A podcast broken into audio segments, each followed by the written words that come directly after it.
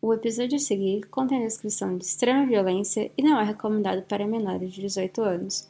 Caso algo citado crie alguma forma de gatilho e você precise de apoio emocional, ligue 188 ou acesse o site cvv.org.br.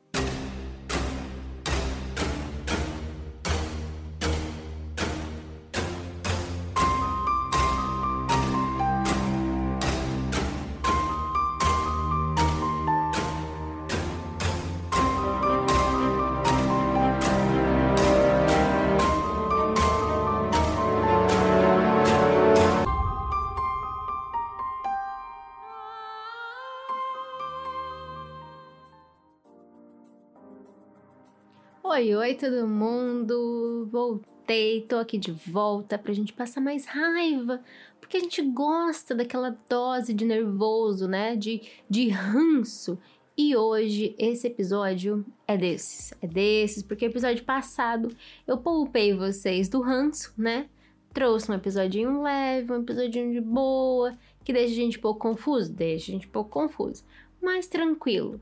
Agora, esse episódio amigo, meu amigo, mas rapaz, o negócio é, olha, você se prepara.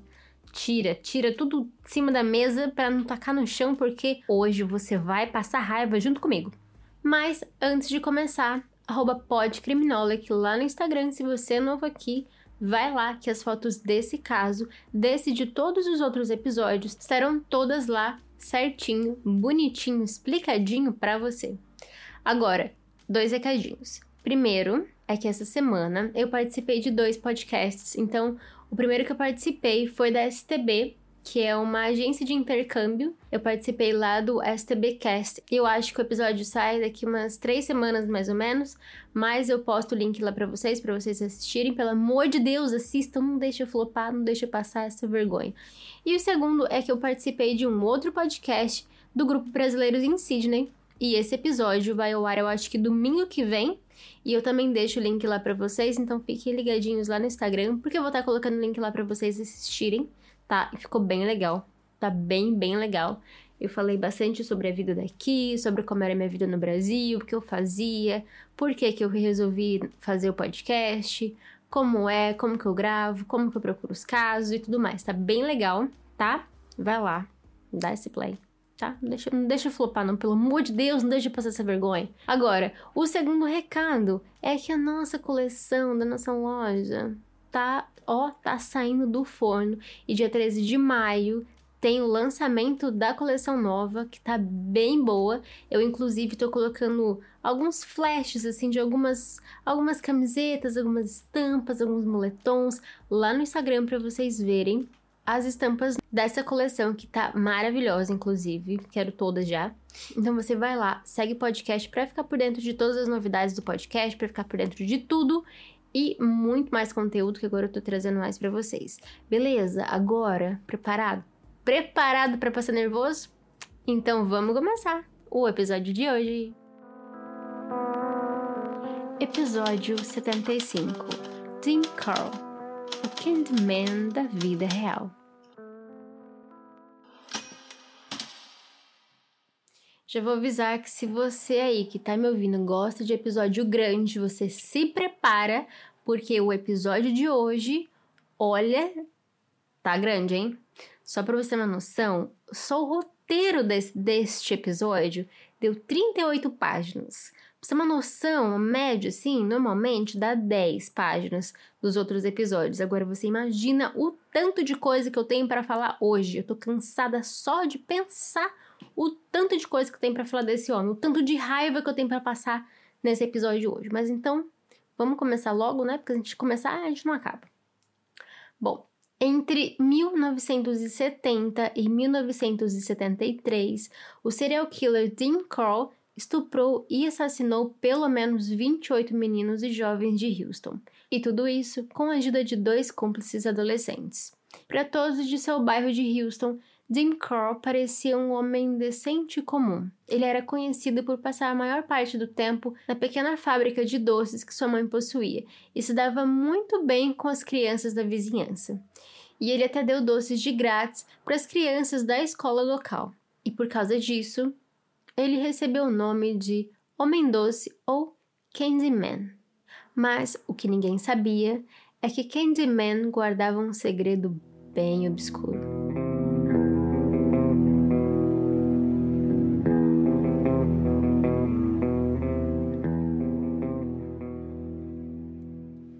Tim Arnold Carl nasceu em 24 de dezembro de 1939 em Fort Wayne, Indiana. Ele era o primeiro filho de Mary Emma Robinson e Adrian Cole.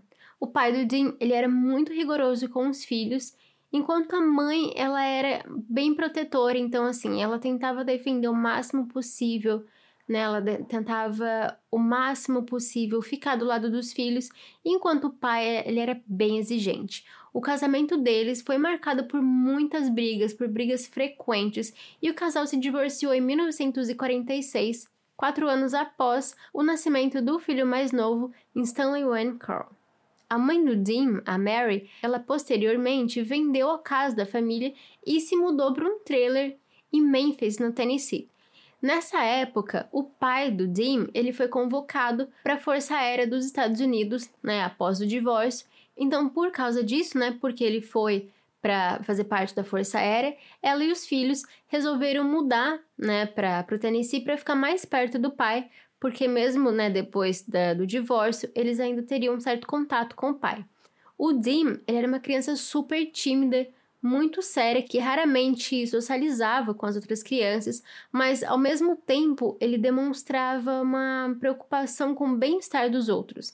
Então, assim, ele era tímido, ele era quieto, mas ele era uma criança que se preocupava muito com os outros. Daí, com sete anos, ele sofreu um caso, né, não diagnosticado de febre reumática que não foi reconhecido até que os médicos descobriram que o Dean ele tinha um sopro no coração lá em 1950. Daí, por causa desse diagnóstico, ele foi proibido de frequentar as aulas de educação física na escola. Os pais do Dim, eles tentaram de novo, né, uma reconciliação, lembrando, eles, tinham se divorciado, e eles se casaram novamente em 1950. Daí, quando eles se casaram, eles se mudaram para Pasadena, no Texas, em um subúrbio de Houston. Só, né, que aquele negócio. Hum, se deu errado de uma vez, né? Provavelmente da segunda vez. E deu, porque eles acabaram se separando novamente em 1953. E como da primeira vez, a mãe do Jim manteve a custódia dos filhos. O divórcio foi amigável e ambos os meninos, né, eles mantinham contato frequente com o pai. Até esse ponto, eu acho que a família era bem normal. Por mais que o pai era rigoroso e tudo mais, assim, mas eles tinham, principalmente o pai e a mãe do Dean, eles tinham uma relação muito boa entre os dois. Bom, daí após, né, esse segundo divórcio, a mãe do Dean, ela se casou novamente, só que dessa vez ela casou com um vendedor de relógios chamado Jake West. A família se mudou então para uma pequena cidadezinha de Vidor, no Texas, aonde nasceu a meia-irmã do Dean, a Joyce Janine, em 10 de agosto de 1955. A mãe e o padrasto do Jim, então, né, eles começaram a montar uma pequena empresa familiar de doce, né, que inicialmente operava na garagem da casa deles. E desde o primeiro dia do negócio, o Dim, ele trabalhava de noite, de noite, trabalhava, dava sangue naquela fábrica de doce enquanto ele ainda frequentava a escola. Ele e o irmão dele mais novo, eles eram responsáveis, né, pela, pra, por operar aquelas máquinas de fazer doce, por embalar os produtos, e daí depois disso que eles faziam, embalavam tudo, o padrasto vendia os doces. Essa rota, né, que o padrasto vendia os doces, geralmente envolvia algumas viagens do oeste para Houston, aonde a grande parte do produto era vendida. De 1954 a 1958, o Dean, ele frequentou o Vidor High School, onde ele era considerado um aluno bem comportado, que alcançava notas super altas, né? Ele era super bom aluno, assim como era já na infância dele.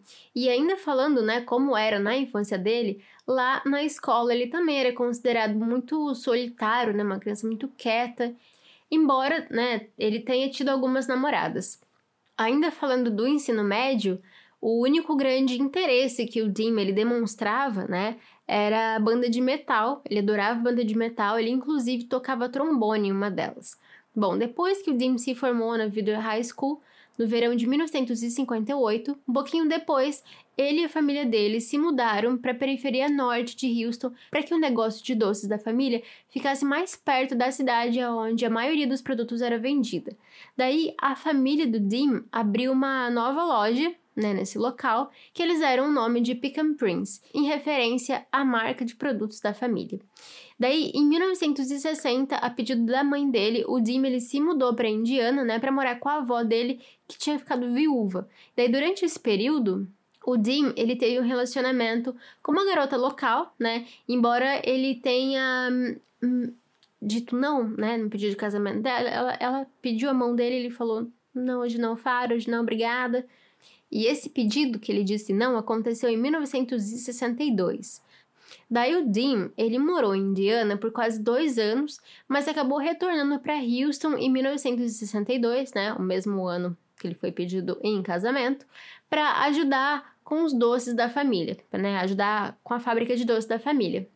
Daí, após esse período, né, que ele voltou, né, começou a ajudar a família de novo. Em 1963, né, no ano seguinte, a mãe do Dim e o padrasto dele se separaram e aí ela abriu um novo negócio de doce, só que dessa vez esse negócio ela chamou de Core Candy Company. O filho mais velho foi nomeado vice-presidente da nova empresa, né, que era uma empresa familiar, e o filho mais novo, que era um Stanley, ele foi nomeado como secretário tesoureiro. Bom, daí agora, rapaz, é que o bagulho vai ficar louco. Por causa de quê, Carolina? Por causa que nesse ano que eles abriram essa companhia, né, essa empresa de doce da família, a Coral Candy Company, no mesmo, nesse mesmo ano que abriu a empresa, ó, não deu nem tempo para ter dor de cabeça, que já abriu, já começou já a dor de cabeça. Ó, não deu nem tempo, não deu nem tempo de ter um respiro que já começou a dor de cabeça. Nesse ano que eles abriram a empresa, um funcionário, né, ele era um adolescente que trabalhava na empresa, na, na Candy Company, ele reclamou com a mãe do Dim que o Dim, esta pessoa, né, essa benção, tinha feito alguns avanços sexuais com ele, né? Ele, digamos que ele, ele abusou um pouco do ponto, né? Ele, ele, ele fez uns negócios que não é para ele fazer, né? Passou um pouco do ponto. E aí, em resposta disso, o que, que a gente pensa? É, ela vai ficar brava com o Dean, ela vai falar alguma coisa, né? ela vai colocar ordem nesse negócio. O que, que ela fez? Demitiu o coitado do menino. Bom, talvez era até uma boa né, ela ter demitido, porque o menino se salvou. Mas na, na, na situação, foi isso que ela, ela achou que estava resolvendo: mandar o menino embora. Bom, o Dim, ele foi convocado para o exército dos Estados Unidos em 10 de agosto de 1964. E quando ele foi, né, convocado, ele foi designado para Fort Polk, em Louisiana, para um treinamento básico. Daí, mais tarde, ele foi designado para Fort Benning, na Geórgia, para treinar como reparador de rádio antes da sua missão permanente em Fort Hood, no Texas. Daí, de acordo com alguns registros militares, né, os oficiais, o período de serviço do Dean Carl no, no exército foi assim, ó, impecável. O menino era um brinco, o menino era, ó, melhor, melhor de tudo lá o negócio. O menino era muito bom. Só que o Dean, no entanto, contudo, todavia, né? Sempre tem um, um but, sempre tem um porém, sempre tem um. Hum, não é bem assim. E aconteceu aqui também. Por causa de quê? Porque supostamente, né?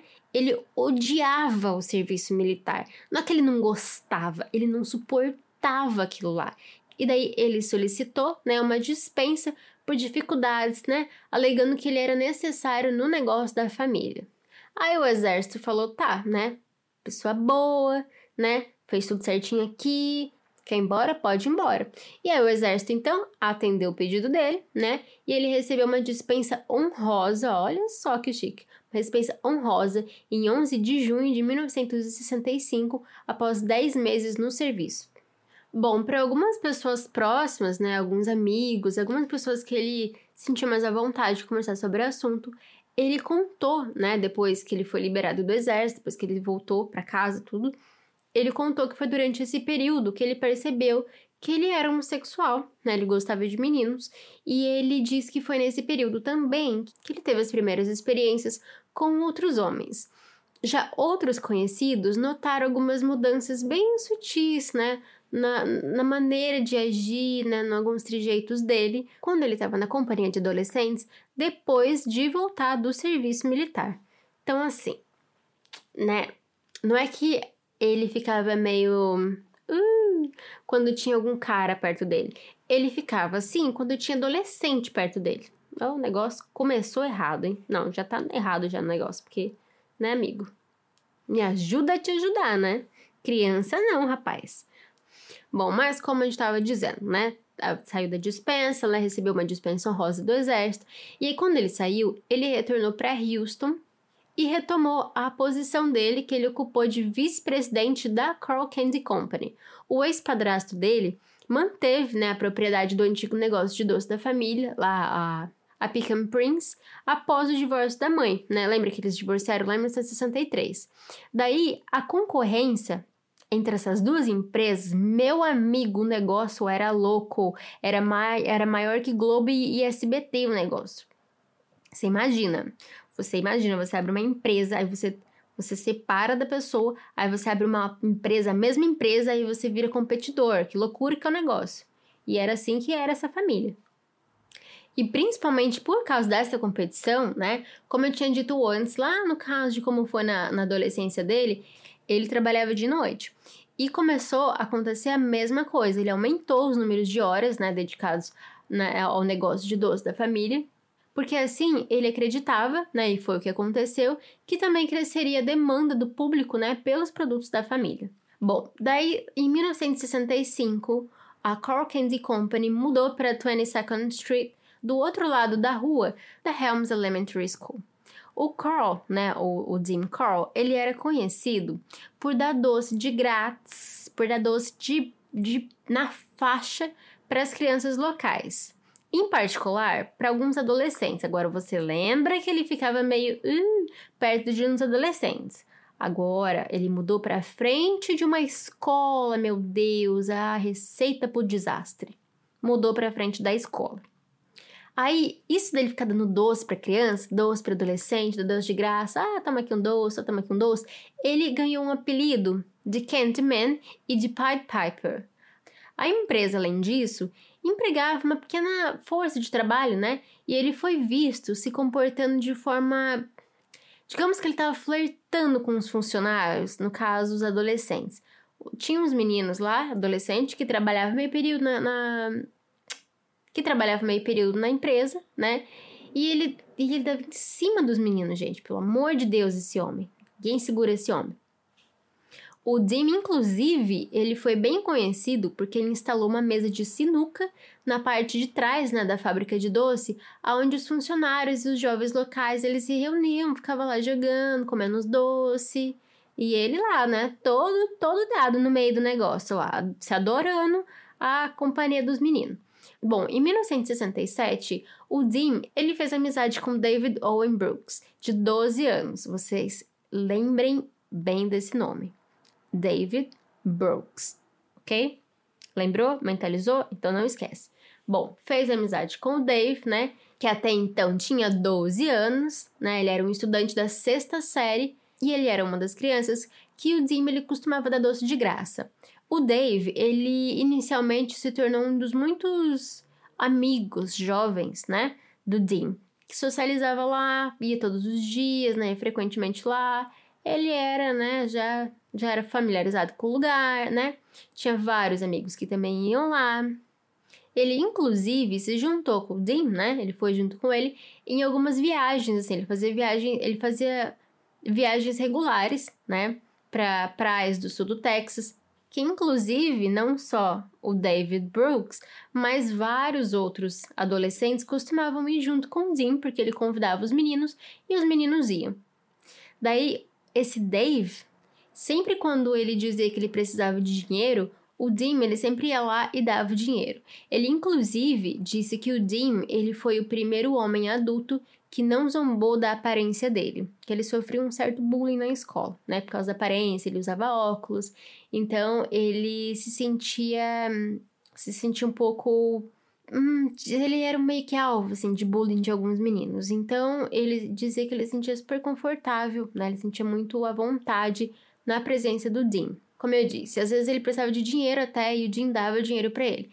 Não só para ele, mas para alguns outros meninos. Então, os meninos começaram a enxergar o Dean, né, como uma figura paterna mesmo, um amigo assim que fazia tudo para eles e o que eles precisassem, eles podiam contar com ele. Daí, a pedido do Dean, porque como dizia minha mãe, nada é de graça nessa vida, ele começou a dar umas uma lá em cima um pouco do menino. Começou a dar umas investidas, né? E daí gradualmente foi desenvolvendo um, um negócio lá entre os dois, né? Uma coisa um pouco errada, né? Porque era uma criança de 12 anos. Pelo amor de Deus, gente. Esse caso. Bom, daí a partir de 1969, o Dim ele começou a pagar o Dave, né, com dinheiro, com presente, para que ele fizesse sexo oral nele. Uma coisa que eu ainda não avisei, mas eu vou deixar avisado aqui agora. Na verdade, eu avisei, né? No, no começo do episódio eu já aviso que, né, vai ter talvez é, assuntos que sejam um gatilho para muita gente, mas eu só vou deixar aqui uma, um lembrete. O episódio de hoje vai falar sobre estupro, sobre pedofilia. Então, se você não se sente confortável de ouvir esse tipo de conteúdo, para aqui, tá? Não vou ficar triste, tá bom? Você me ouve no próximo episódio. Hum, tá tudo bem, tá? Respeitem seus limites. Se você acha que você é um pouco demais para você, não precisa forçar, beleza? Mas se você quer ouvir, se você tá tudo bem, tá tudo de boa, então continuando. Os pais do David, eles eram divorciados. E aí o pai dele morava em Houston e a mãe, né, ela havia se mudado para Belmont, que é uma cidade que fica mais ou menos uns 140 quilômetros leste de Houston. Daí em 1970, quando ele tinha 15 anos, o Dave, ele abandonou a Wall Trip High School, né, e se mudou para Belmont para morar junto com a mãe. E daí sempre quando ele ia visitar o pai dele, que lembrando morava lá em Houston, ele também visitava quem? O bonitinho do Dean. Ia lá na fábrica, ia lá ver como o amiguinho dele tava. E aí o Dean, né, que não era bobo nem nada, deixava o menino ficar no apartamento, fazer o que o menino queria, e ele sentia como o apartamento do Dean fosse uma segunda casa mesmo para ele. Daí, um pouquinho mais tarde, naquele mesmo ano, né, quando ele tinha 15 anos ainda, lembrando, ele acabou voltando para Houston. Quando o David ele abandonou o ensino médio, a mãe do Dean e a meia-irmã dele, a Joyce, elas haviam se mudado para o Colorado após o fracasso do terceiro casamento. Foi casada de novo, não deu certo. Aí a Cork Candy Company também não deu certo. E 1968 fechou. E aí elas pegaram e foram para o Colorado. Nessa época, lá em 1968, Embora muitas vezes, né, ela, ela conversava com o filho dela pelo telefone, com o Dean pelo telefone, depois que ela mudou para o Colorado, ela nunca mais viu ele. Após o fechamento da empresa de doces, o Dean ele conseguiu um emprego de eletricista na Houston Lighting and Power Company, aonde ele costumava testar sistemas elétricos. Daí, em 25 de setembro de 1970, o Dean ele matou a primeira vítima, um calor universitário de 18 anos chamado Jeffrey Conan. O Jeffrey ele desapareceu enquanto ele pegava uma carona com outro estudante da Universidade do Texas para casa dos pais dele que ficava em Houston. Ele foi deixado sozinho em uma esquina, né, uma esquina X da cidade, e o Dean provavelmente ele ofereceu uma carona pro Jeffrey, né, até a casa dele.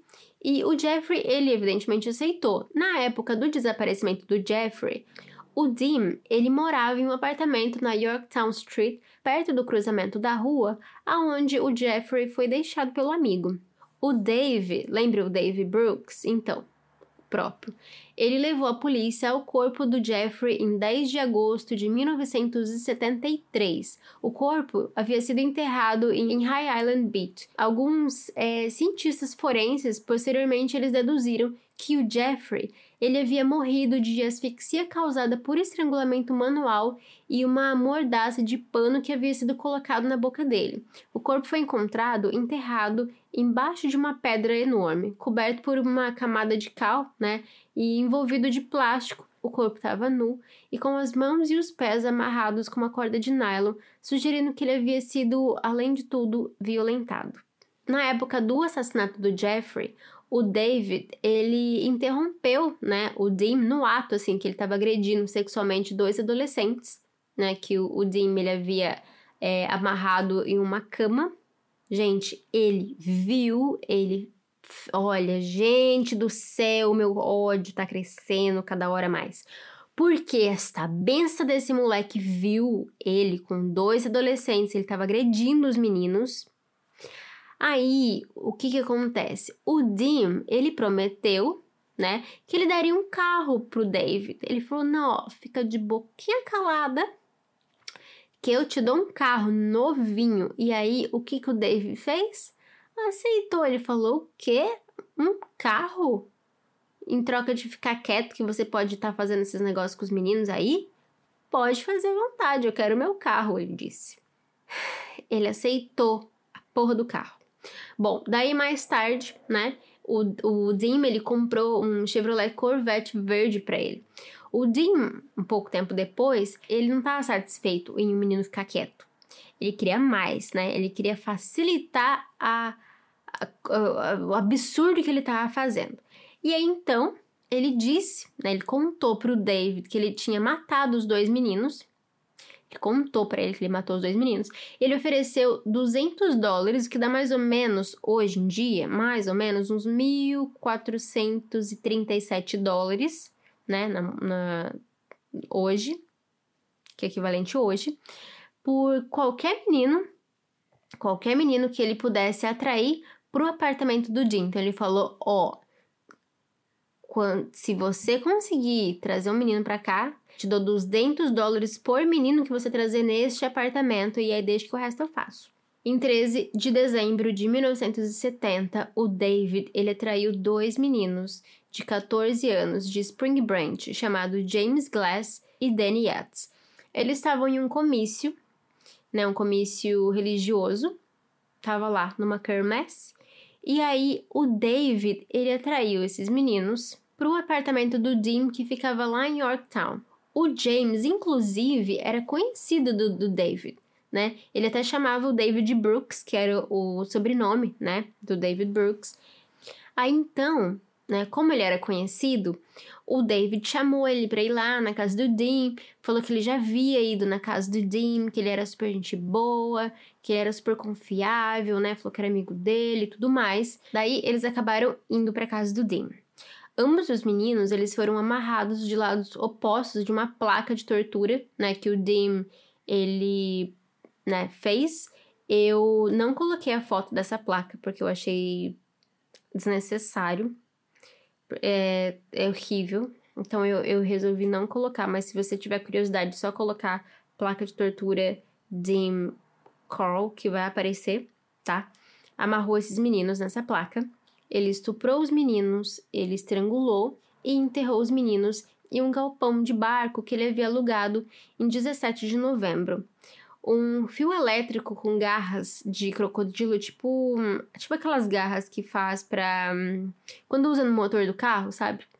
É, essas garras, elas haviam sido presas em cada extremidade e enterradas do lado do corpo do Danny Yates. Daí, seis semanas após o duplo assassinato do Danny e do James, em 30 de janeiro de 1971, o David e o Dim, eles encontraram dois irmãos adolescentes, o Donald e o Jerry Waldrop.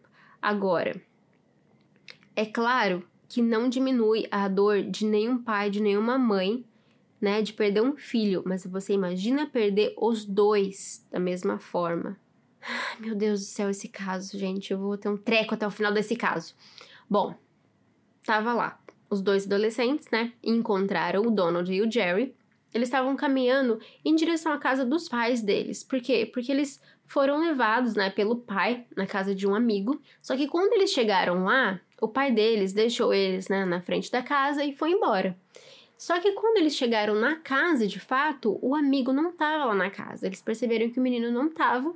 Eles foram lá, né, para discutir a formação de uma liga de boliche, né? E daí, como o menino não estava, eles então começaram a caminhar de volta para casa deles, né? Lembrando, 1971, querido, não tem WhatsApp para falar, pai, vem me buscar, não tem. Então, eles foram caminhando para casa. Daí, ambos os meninos, eles foram atraídos para uma van. Meu Deus, essa dá até um tremelique só de pensar em van, gente. Foram atraídos para a van, né, do Jim e levados para o apartamento do Jim, que havia sido alugado em outro lugar. Ele tinha vários apartamentos estratégicos, assim, né, onde ele levava os meninos. E um desses apartamentos era esse que ficava na Magnum Road, né, onde eles foram estuprados, estrangulados e posteriormente enterrados naquele mesmo galpão de barco. Entre março e maio de 1971, o Dean ele sequestrou e matou outras três vítimas. Todos eles moravam em Houston Heights e todos foram enterrados na parte de trás daquele mesmo galpão de barcos alugado. Em cada uma dessas abduções, o David é conhecido por ter participado. Uma dessas três vítimas, o Randall Harvey, de 15 anos, ele foi visto pela última vez por sua família na tarde do dia 9 de março de bicicleta em direção a Oak Forest, onde ele trabalhava meio período como frentista. O Randall, ele foi levado ao apartamento do Dean, né, lá naquele apartamento de Magnum Road, onde ele foi posteriormente morto por um único tiro na cabeça. As outras duas vítimas, o David Helienster, de 13 anos, e o Gregory Malley Winkle, de 16 anos, foram sequestrados e mortos juntos na tarde do dia 29 de maio de 1971. Como já havia acontecido com os pais de outras vítimas do DIM, ambos os grupos de pais eles iniciaram uma busca frenética por seus filhos. Um dos jovens que voluntariamente se ofereceu para distribuir cartazes, né, dos pais, eles, os pais eles haviam impresso vários cartazes de desaparecido, né, oferecendo recompensa. Daí um desses meninos, né, que se ofereceu para distribuir esses cartazes foi o Elmer Wayne Haley, de 15 anos e que era amigo de longa data de um dos meninos. O jovem, né, ele prendeu os posters de recompensa e tentou tranquilizar a família do amigo, né, de que é, poderia haver alguma explicação, alguma coisa que aconteceu, né, alguma tinha algum motivo, né, da ausência desses meninos. Em 17 de agosto de 1971, o Dean e o Dave, eles encontraram um conhecido, né, um amigo conhecido do Dave, chamado Ruben Watson Haney. Né, ele estava caminhando para casa depois de ter ido no cinema de Houston. O David, então, ele convenceu o Ruben a participar de uma festa, né, no endereço que adivinha onde era? Exatamente, era a casa do Dean, né? Só que nesse ponto, o Dean, ele havia se mudado para outra casa, ele se mudou lá para a rua San Felipe, mais ou menos um mês antes, né, dessa festa acontecer. Dessa festa, entre aspas, né?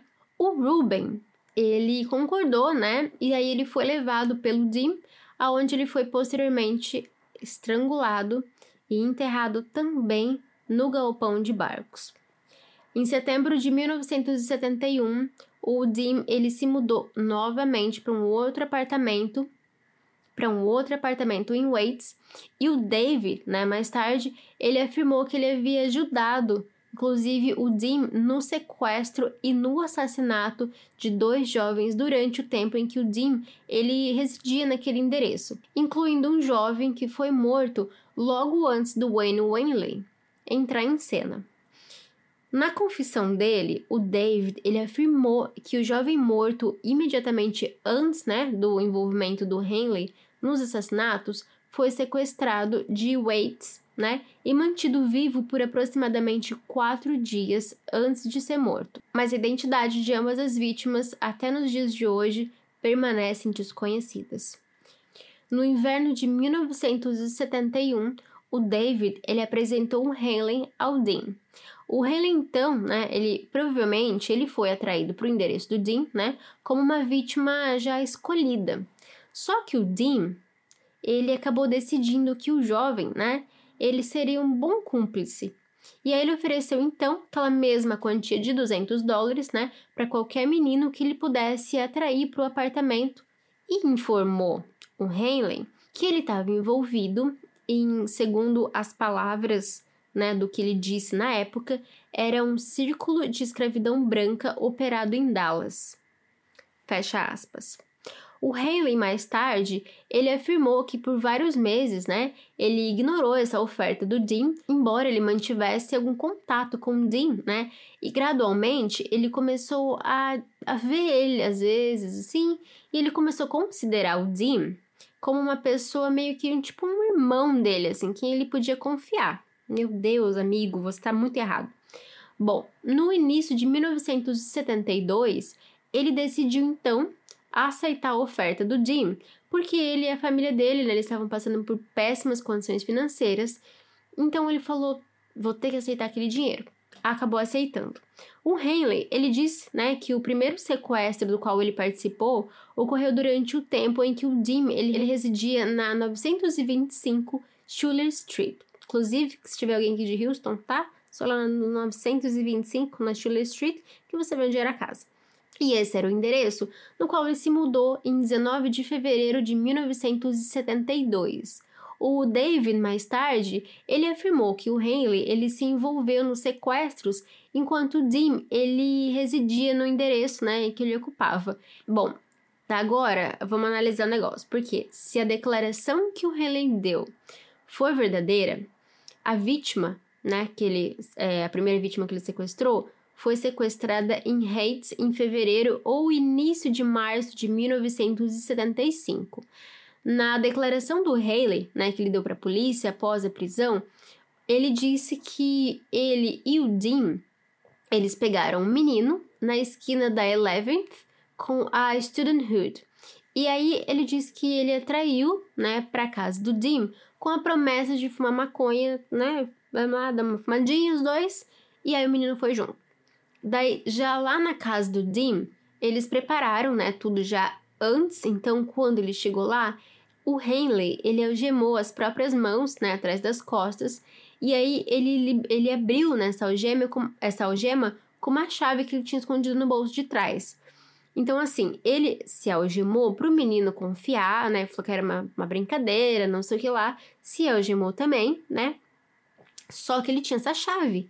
Então, ele, né, destrancou a chave, né? Ele, aliás, ele destrancou a algema. E aí, quando ele falou, ah, agora essa vez, não sei o que lá, né, que ele foi e já trancou, ele já prendeu o menino com a algema e amordaçou ele. O Haley, então, né, ele deixou o menino sozinho com o Dean. E ele, só que lembrando, o Dean contou pro Henley que isso era uma.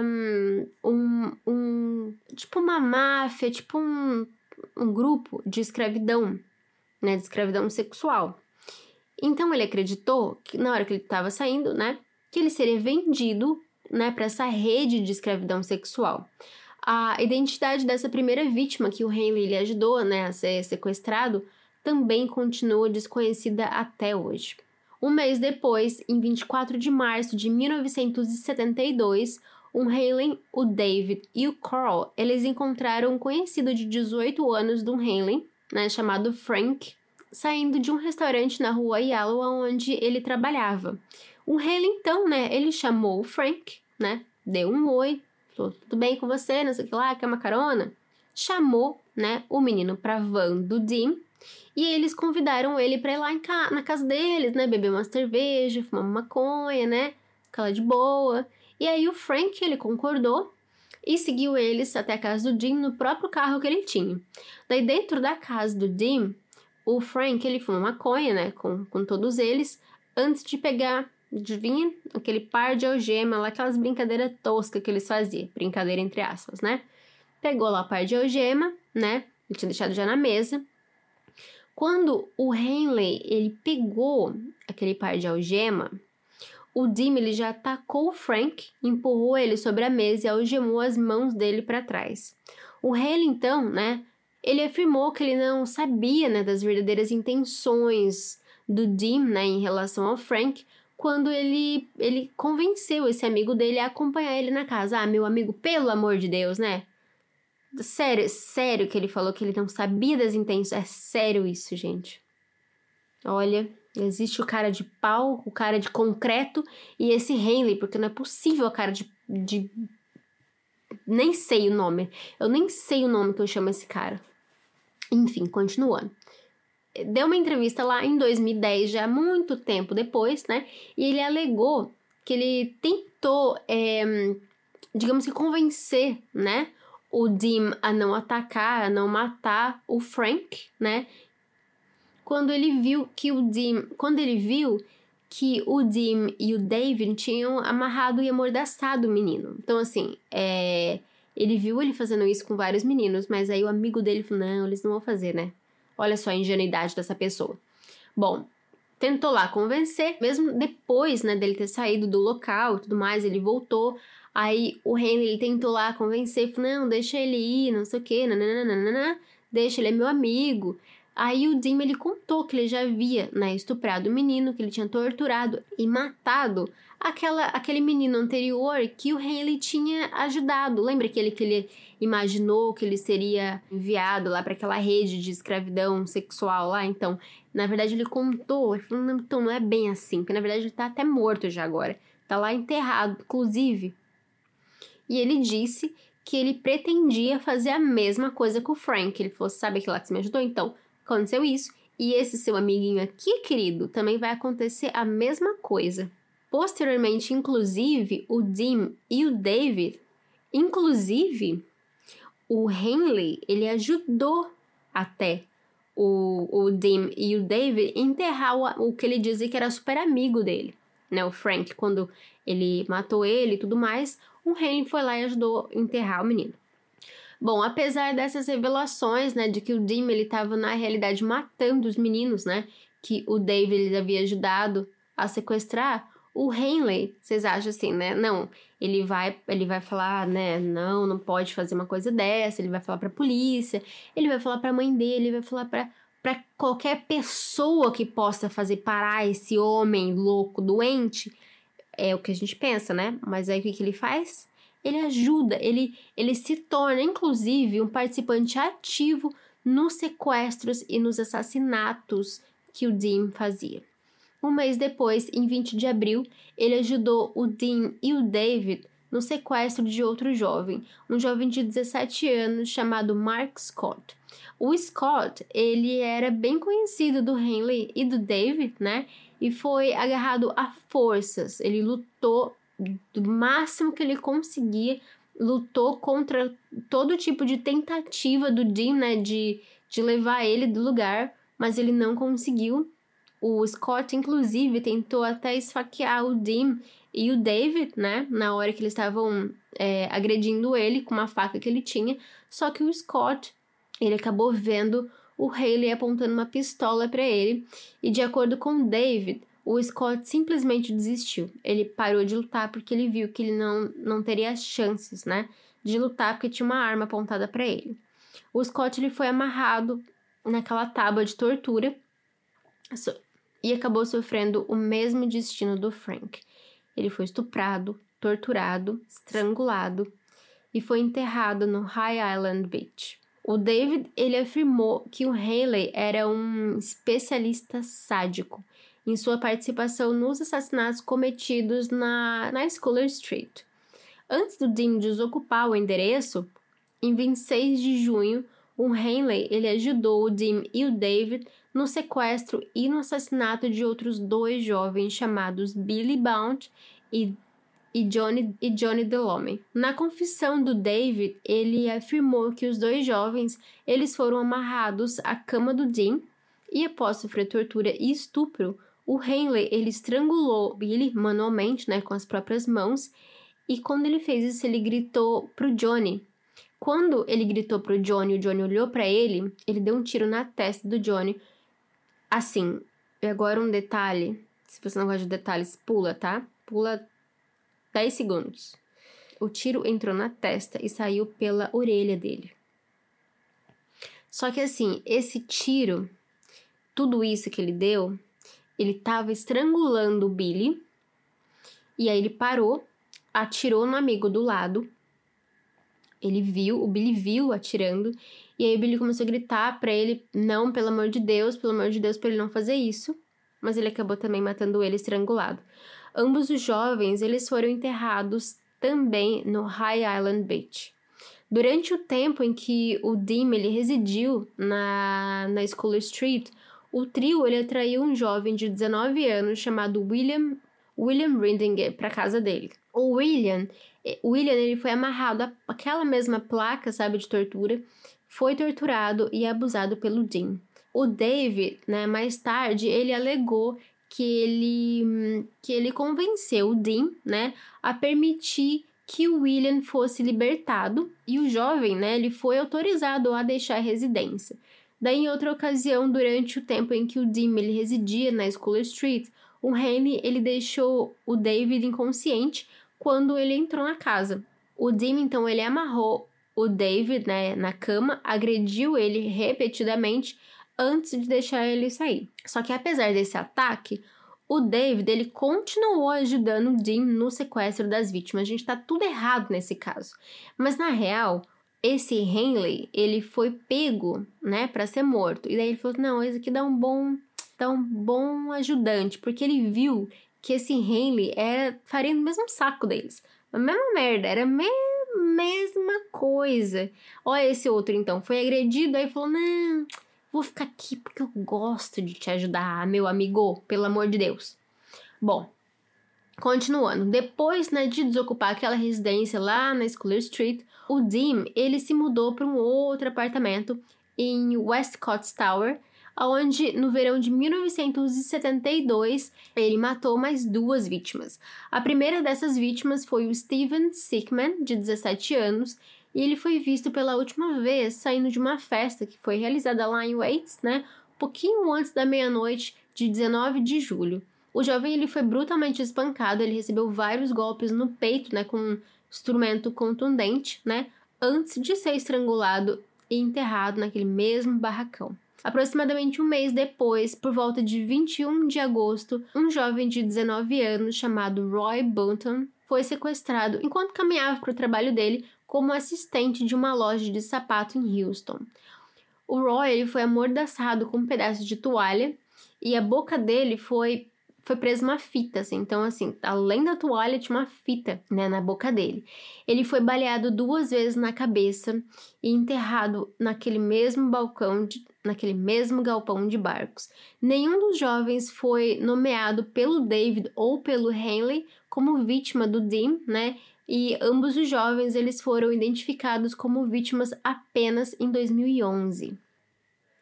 Em 2 de outubro de 1972, Henley e David encontraram dois outros adolescentes em Hayes, chamados Willie J. Simonix e Richard Rembry. Esses dois, eles estavam a caminho da casa da casa do Richard e o Willie e o Richard, eles foram atraídos pelo David, né? Naquele lembra que ele tinha um Corvette, o carro dele, foram atraídos para o carro dele, né? E daí eles foram levados para o apartamento do Dean, que ficava lá em Westcott Towers. Lembra que ele mudou de apartamento de novo? Bom, naquela noite, o Richard, ele é conhecido por, ele ter, por ter telefonado para casa da mãe dele e ter gritado a palavra mama, tipo mamãe, sabe? Mãe, gritado mãe, antes que a conexão fosse cortada. Vocês imaginam o desespero dessa mãe, pelo amor de Deus. Bom, na manhã seguinte, o Richard ele foi acidentalmente, com muitas aspas, acidentalmente, baleado na boca pelo Henley. E esse tiro acidental, né? Acidental, entre muitas aspas, entrou na boca e saiu pelo pescoço dele. Várias horas depois, ambos os jovens foram estrangulados até a morte e posteriormente enterrados em uma vala comum lá naquele galpão de barco mas lembrando, já existiam muitos corpos naquele galpão de barco, né? Estavam enterrados lá. E esses dois, eles foram diretamente enterrados acima dos corpos do James Glass e do Danny e do Danny Yates. Em algum momento, né, no mês seguinte, um jovem de 18 anos de Oak Forest, que inclusive era conhecido do Dean e do Haley, o Willard Branch, ele desapareceu enquanto ele pegava carona em Mount Pleasant, em Houston. Gente, agora aqui vamos deixar só uma coisa clara. Pelo amor de Cristo, não peçam carona. Todo episódio é a mesma coisa, carona que não dá certo. Então, se você tem a opção de pedir carona e de não pedir carona, não peça carona. Se você não tem opção, você precisa de uma carona, você não vá de carona, você não vá, você fala, não posso ir. Mas não me peça uma carona, pelo amor de Deus, você não me peça uma carona eu vou fazer uma camiseta para a próxima coleção escrito não peça carona, para vocês lembrarem que não é para pedir carona, pelo amor de, de tudo que não é sagrado nessa terra, você não me peça uma carona. Mas ainda continuando, né, do não me peça uma carona. O corpo dele, amordaçado e castrado, foi enterrado no galpão de barcos. Em 15 de novembro, um outro jovem de 19 anos, também de Reis, chamado Richard Kempner, desapareceu a caminho da cabine telefônica. O Richard ele foi estrangulado e enterrado em High Island Beach, também no mesmo local onde vários corpos já haviam sido enterrados. Ao todo, pelo menos 10 adolescentes entre 13 e 19 anos foram assassinados entre fevereiro e novembro de 1972, cinco dos quais foram enterrados em High Island Beach e cinco dentro do galpão de barcos. Em 20 de janeiro de 1973, o Dim ele se mudou para um novo endereço na Wheat Road, né, que é um distrito de Spring Branch, lá em Houston.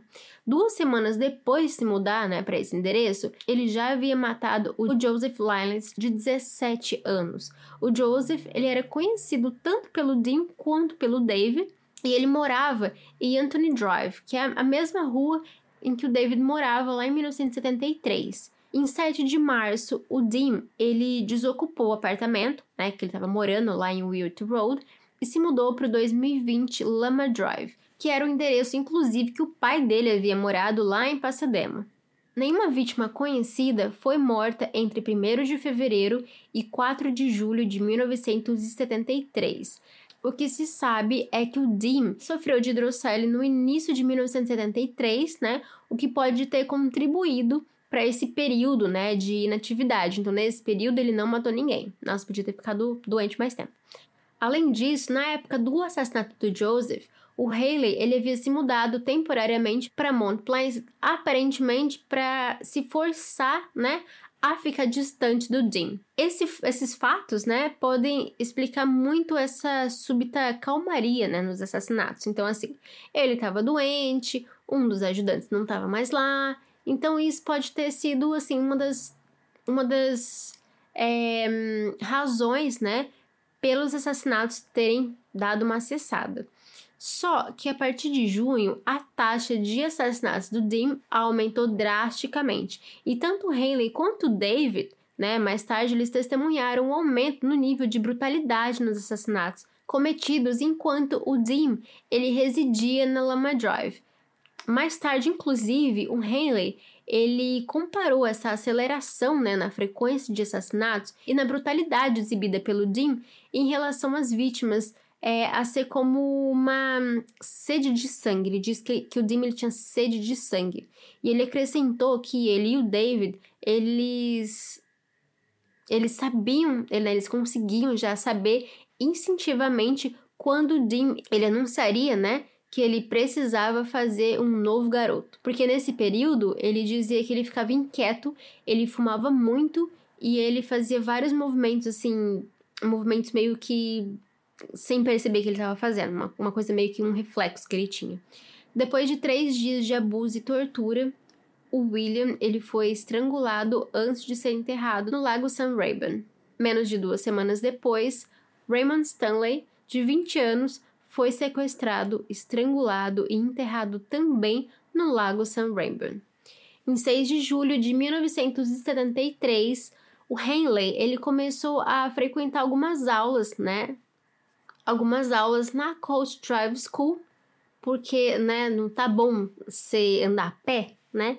Imagina essa, essa criatura sabendo dirigir. Tava lá, aprendendo a dirigir. Quando ele estava frequentando né, essa escola de direção, ele conheceu o Homer Luiz Garcia, de 15 anos. No dia seguinte, o Homer ele foi baleado e deixado para sangrar até a morte na banheira do Dim antes de ser enterrado no lago de San Rainbow. Cinco dias depois, em 12 de julho, John Seller, de 17 anos, de Orange County, foi amarrado, morto a tiros e enterrado em High Island Beach. Em julho de 1973, depois que o David se casou com a sua noiva grávida, gente do céu, você imagina ser essa pessoa. Tinha lá, né, uma noiva, estava grávida, casou. O Henley, ele se tornou então temporariamente o único é, digamos, procurador, assim, ele era o único que estava procurando as vítimas, né, do Jim. Nesse período, né, ele auxiliou no sequestro e no assassinato de três jovens de Heinz entre 19 e 25 de julho. O Hale, inclusive, ele afirmou, né, que esses três sequestros eles foram os únicos, né, os únicos três que ocorreram depois de se tornar cúmplice do Dean, no qual o David ele não participou.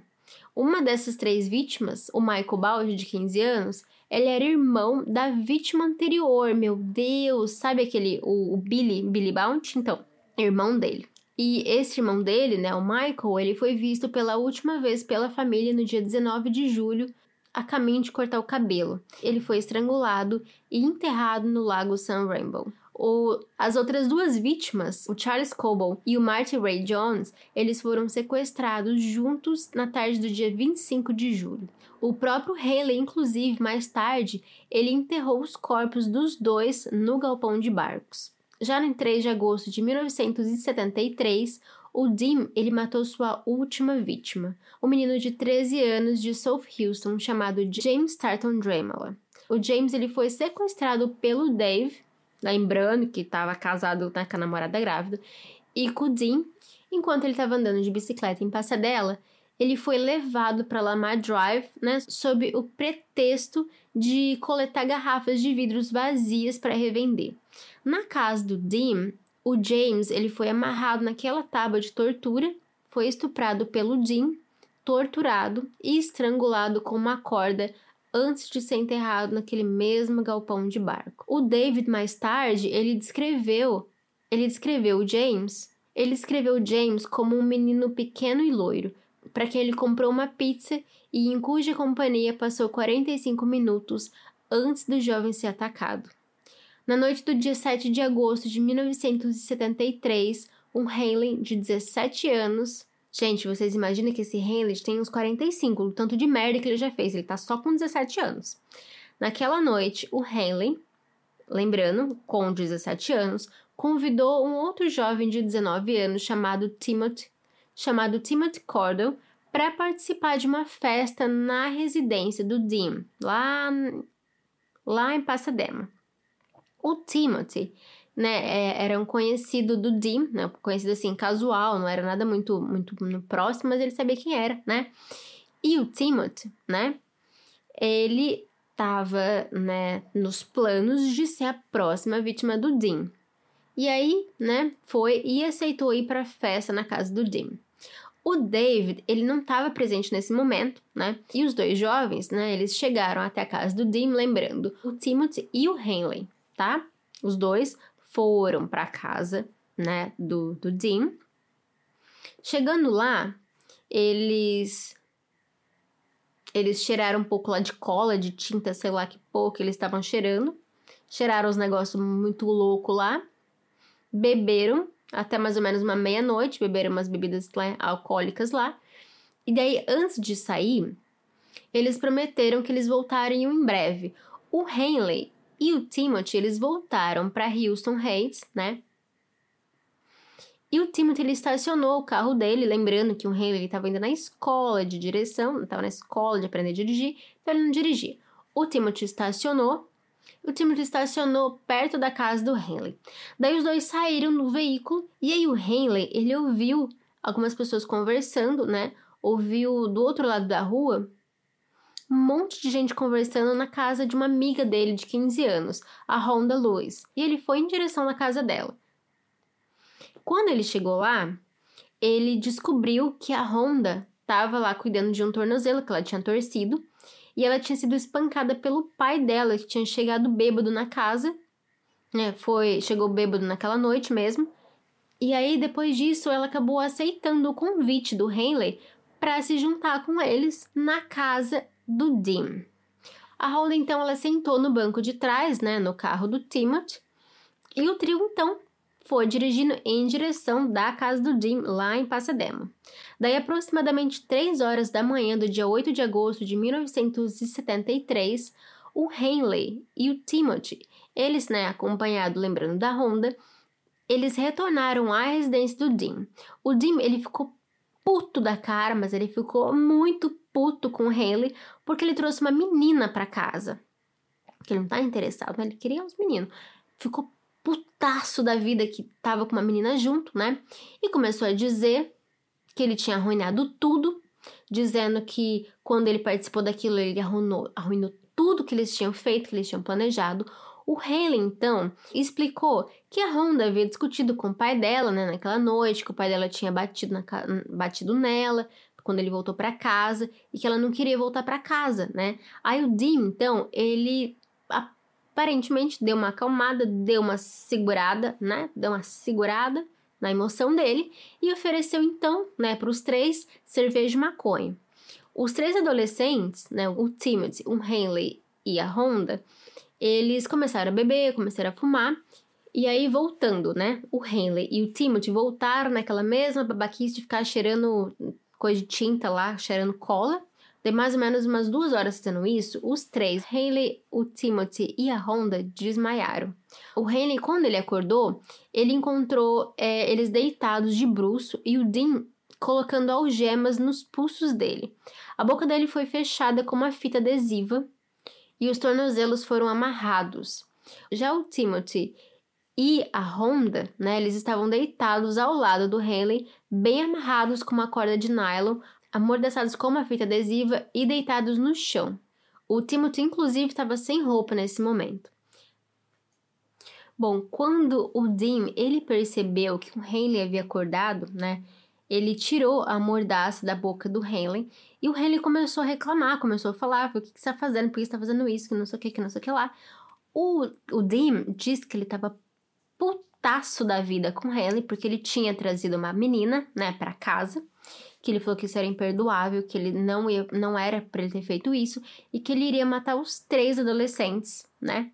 Depois de agredir e de torturar o Timothy. Aí, aí quando ele tava falando, né, reclamando que não era para ele ter feito isso, que ele pisou na bola, de ter levado uma menina, que ele, né, fez merda, de não sei o que, não sei o que lá, ele gritou que ele iria matar todos os três, mas que primeiro ele iria se divertir.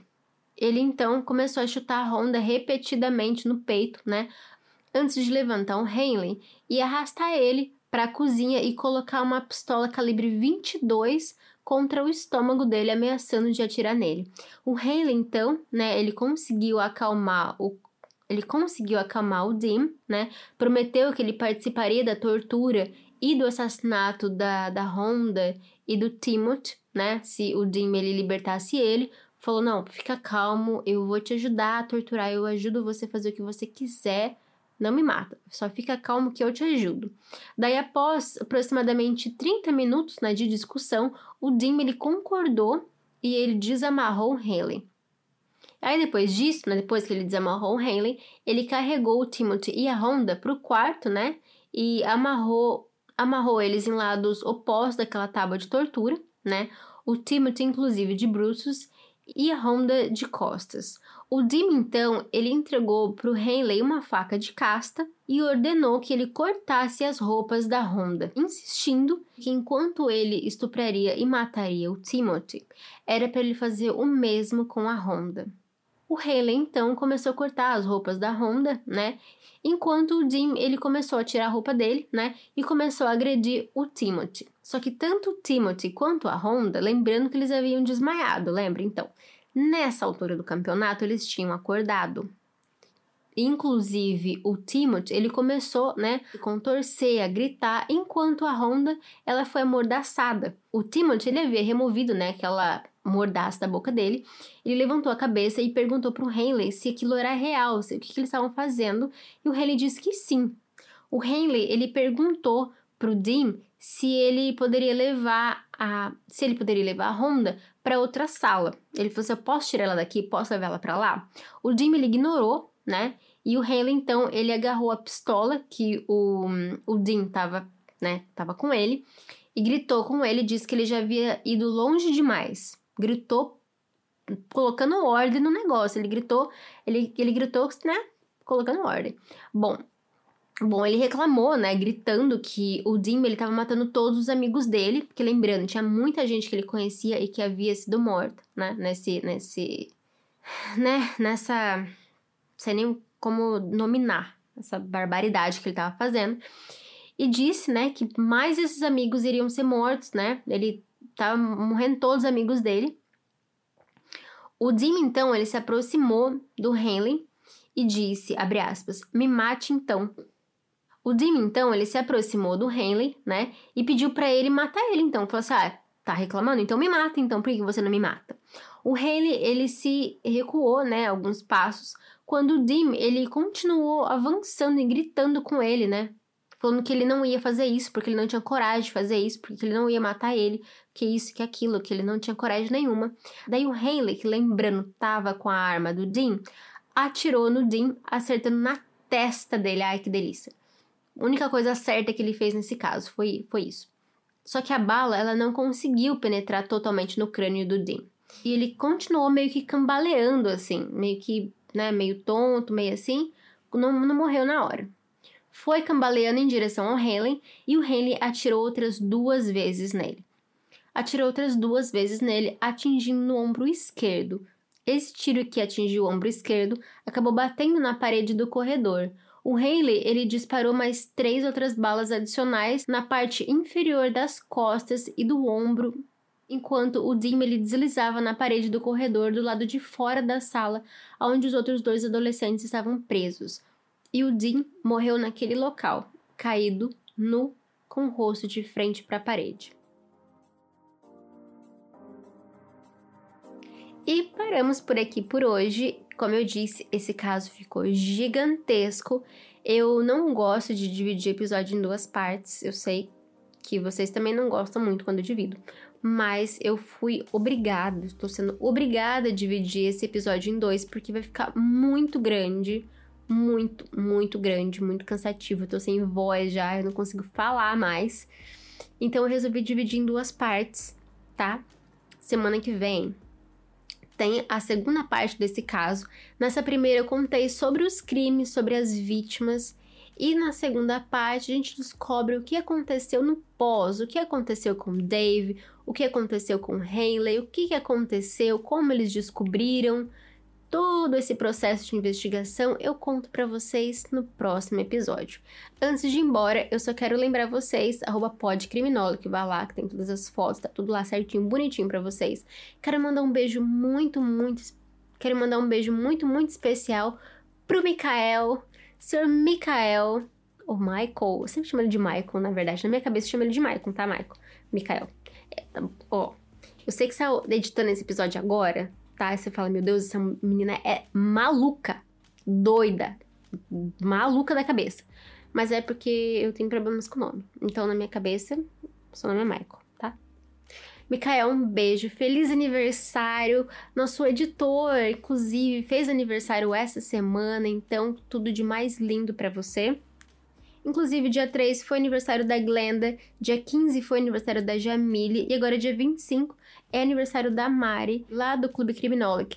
Então, gente, um beijo, feliz aniversário para todos vocês, que tudo de mais lindo aconteça nesse ciclo novo. Quero também mandar um beijo muito especial para Larissa Valentim, um beijo para Rafaela Barros, para Adriane Nunes, para Kel Cruz, beijo Kel, um beijo para Fabiana Rodrigues, para Lorena Naben, para Leila Cristina, beijo pra Sara. Um beijo pra Lígia, lá do Bicares Arts. Eu acho que eu sempre falo o nome do seu Instagram errado. Mas, Lígia, um beijo. Muito obrigada pela companhia de sempre.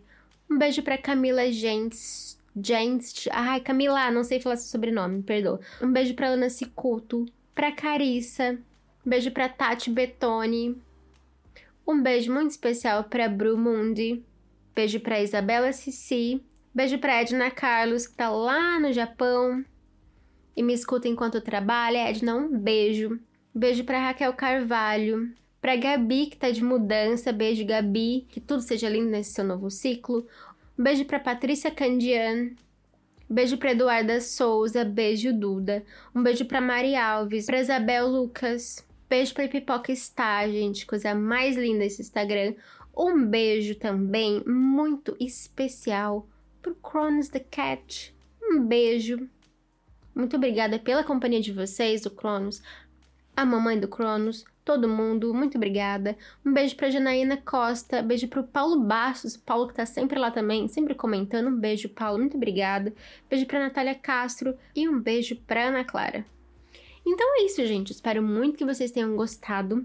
Espero que eu tenha trazido novas informações. Se você já conhece o caso, se você não conhece, se prepara, porque a segunda parte, olha. Olha, tá, tá que tá. Então, é isso. Eu vejo vocês no próximo episódio.